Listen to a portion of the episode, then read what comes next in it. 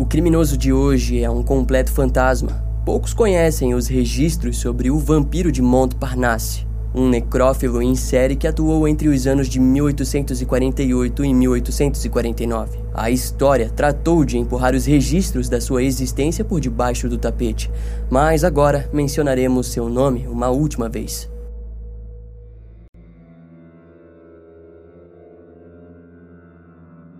Embora Paris seja conhecida por vários pontos turísticos como a Torre Eiffel, há quem conheça o cemitério Père Lachaise, o maior do país, sendo também considerado o mais famoso em todo o planeta. Ainda hoje ele carrega consigo as lembranças de um tempo antigo. E também foi nele que uma história de terror se iniciou.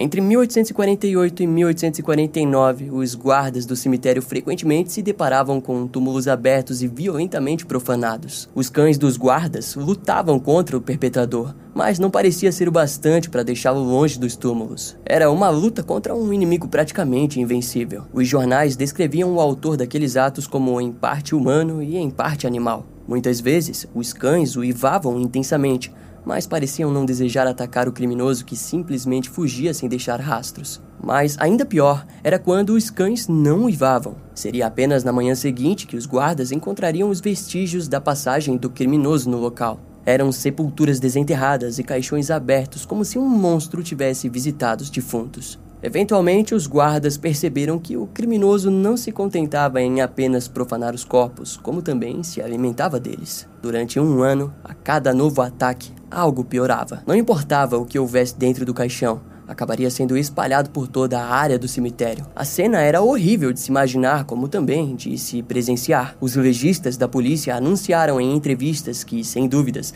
os corpos haviam sido todos mutilados com dentes humanos. E à medida que os ataques pioravam, mais e mais guardas eram postos no cemitério Père Lachaise. Em uma noite, um jovem acabou sendo preso ao se encontrar com um dos seus amigos no local. Ele foi intensamente interrogado, mas acabou sendo liberado por falta de evidências. Quando a quantidade de guardas foi dobrada, os ataques simplesmente cessaram por um bom tempo. No entanto, um dia uma garotinha de 7 anos faleceu. Em seu velório, uma grande quantidade de amigos e familiares se reuniram. Os ritos religiosos foram bonitos na medida do possível. A dor era grande, mas foi ainda maior quando, na manhã seguinte, os familiares descobriram que alguém havia a retirado do seu descanso para profanar o seu corpo. A garotinha foi mutilada e depois enterrada novamente. O primeiro suspeito foi o próprio pai da falecida, que acabou sendo preso e posteriormente liberado. Em junho de 1948, mais um túmulo de uma menina de 16 anos foi profanado. Após aquele ato, os guardas estavam convencidos de que o sujeito sem dúvidas era algum tipo de monstro sobrenatural ou alguma coisa do tipo.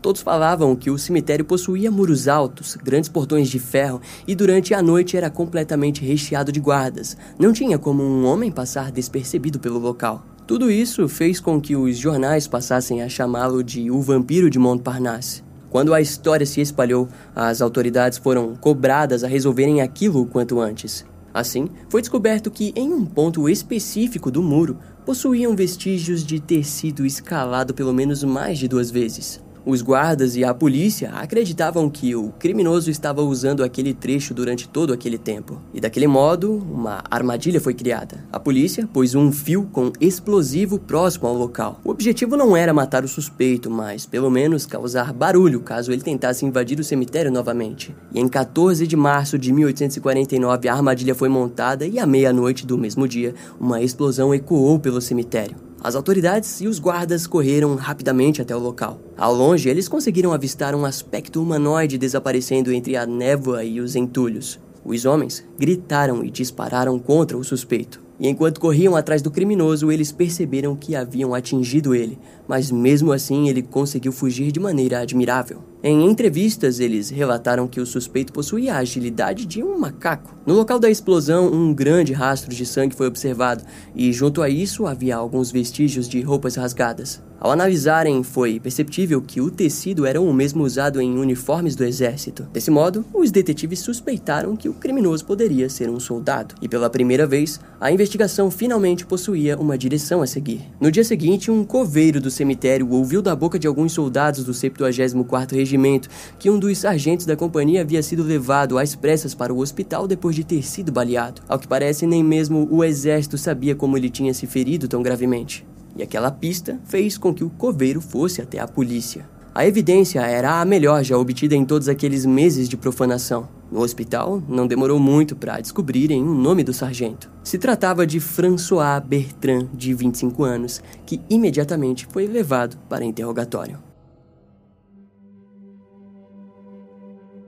No hospital, o médico do exército, Dr. Marshall de Kelvin, informou às autoridades que François havia o confessado todas as profanações cometidas ao longo dos anos. Quando investigado, foi descoberto que o sargento possuía um passado sinistro. Em 1841, François tinha sido preso por aquilo que as fontes chamavam de ultrajes semelhantes e recebeu um ano por aquilo. Após ficar livre, o homem criou um recomeço incrível para sua vida. François se tornou sargento e era respeitado pelo seu caráter. Testemunhas informaram às autoridades que ele tinha um bom nome em seu regimento e era considerado um homem de disposição gentil e um excelente soldado. Mulheres e seus filhos o descreveram como um bom pai e um companheiro nobre. Em tese, tudo aquilo ia contra a opinião formada na cabeça dos investigadores. Quando interrogado, François se apresentou como uma vítima de sua própria maldade. Ele disse que os seus atos profanos eram feitos por algum tipo de impulso externo, o qual não conseguia lutar contra. Além do mais, François foi incapaz de descrever os seus atos,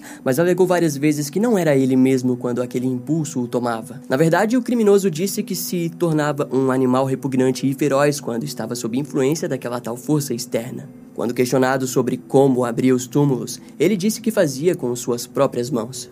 Em uma única noite, François alegou ter exumado cerca de 15 corpos em cemitérios diferentes de Paris. A informação assustou as autoridades que não sabiam da proporção dos atos do suspeito. De acordo com ele, o seu comportamento havia se tornado assim depois que ele estava ao lado de alguns amigos que passavam pelo cemitério quando viu um coveiro enterrando um corpo feminino.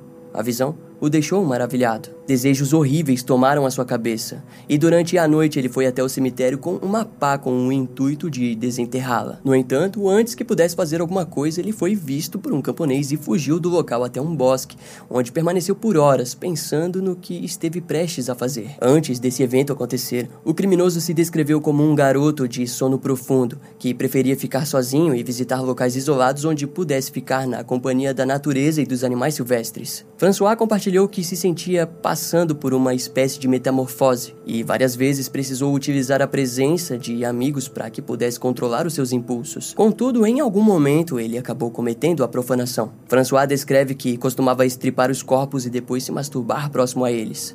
Para o sujeito, aquele prazer era algo sem comparação, algo que jamais conseguiria sentir ao lado de criaturas vivas. Os psiquiatras e médicos que conversaram com o criminoso chegaram à conclusão que François possuía monomania erótica com cadáveres. Em outras palavras, eles diziam que François não desejava cometer aqueles atos, mas sua doença simplesmente o levava de forma impulsiva a profanar os corpos. O criminoso contou que havia começado dissecando cães e gatos mortos no bairro em que morava, em Voisé, na França. E foi assim até que ele começasse a desenterrar corpos mortos de homens e mulheres nos cemitérios de Paris. Próximo à data do julgamento, François se apresentou como um homem fraco, de pele pálida e amparado em muletas. Já a população estava a todo vapor para uma sentença de morte para o criminoso. No tribunal, François surgiu envolto de um manto obscuro. Diante o juiz, ao ser questionado se havia sido ele quem cometeu aqueles crimes nefastos, o criminoso apenas admitiu, sem nenhum tipo de remorso. Em seguida, quando questionado sobre a sua motivação, François respondeu que era como um impulso que acontecia contra sua vontade. Nada poderia o deter e nem mesmo ele entendia o prazer que sentia ao dilacerar corpos. Tal descrição deixou todo mundo horrorizado. O julgamento tratava ele como se fosse algum tipo de entidade, como um vampiro ou lobisomem. Mas, embora o horror estivesse presente, o passado de François soava ainda mais obscuro. O criminoso relatou em sua confissão que havia começado a se masturbar por volta dos nove anos de idade e que fazia tal ato fantasiando torturando mulheres. Posteriormente, as suas fantasias evoluíram de torturando mulheres vivas para ataques a cadáveres. Aos 13 e 14 anos, François conta que durante o ato da masturbação, sua imaginação o transportava para uma sala cheia de mulheres à sua disposição. E ele as torturava de diversas maneiras. Também as imaginava mortas e violava seus corpos. Os médicos relataram ao tribunal que o seu amor pela solidão e sua profunda melancolia fez com que aquela peculiaridade assustadora se desenvolvesse completamente. Vários médicos foram levados ao tribunal para relatarem os seus pareceres, mas a verdade é que não existia um conceito para descrever o criminoso naquela época. Naquele tempo, o termo necrofilia ainda nem havia sido criado. Daquele modo, a única coisa que podiam concordar era de que, embora François fosse perfeitamente são, ele não poderia ser considerado culpado devido à sua instabilidade mental. Essa conclusão é interessante, pois é algo que o FBI sempre procurou lutar em seus casos. Por exemplo, quando o agente do FBI Robert Hasler foi chamado para entrevistar Jeffrey Dahmer e retirar uma conclusão dos seus atos, ele concluiu que, sem dúvidas, Jeffrey era insano, mas que, no entanto, sabia muito bem o que estava fazendo. No fim, François Bertrand foi considerado culpado e recebeu uma sentença de um ano de prisão. Após a sua liberdade, seria apenas em 1856 que as notícias do seu paradeiro viriam a ser mencionadas.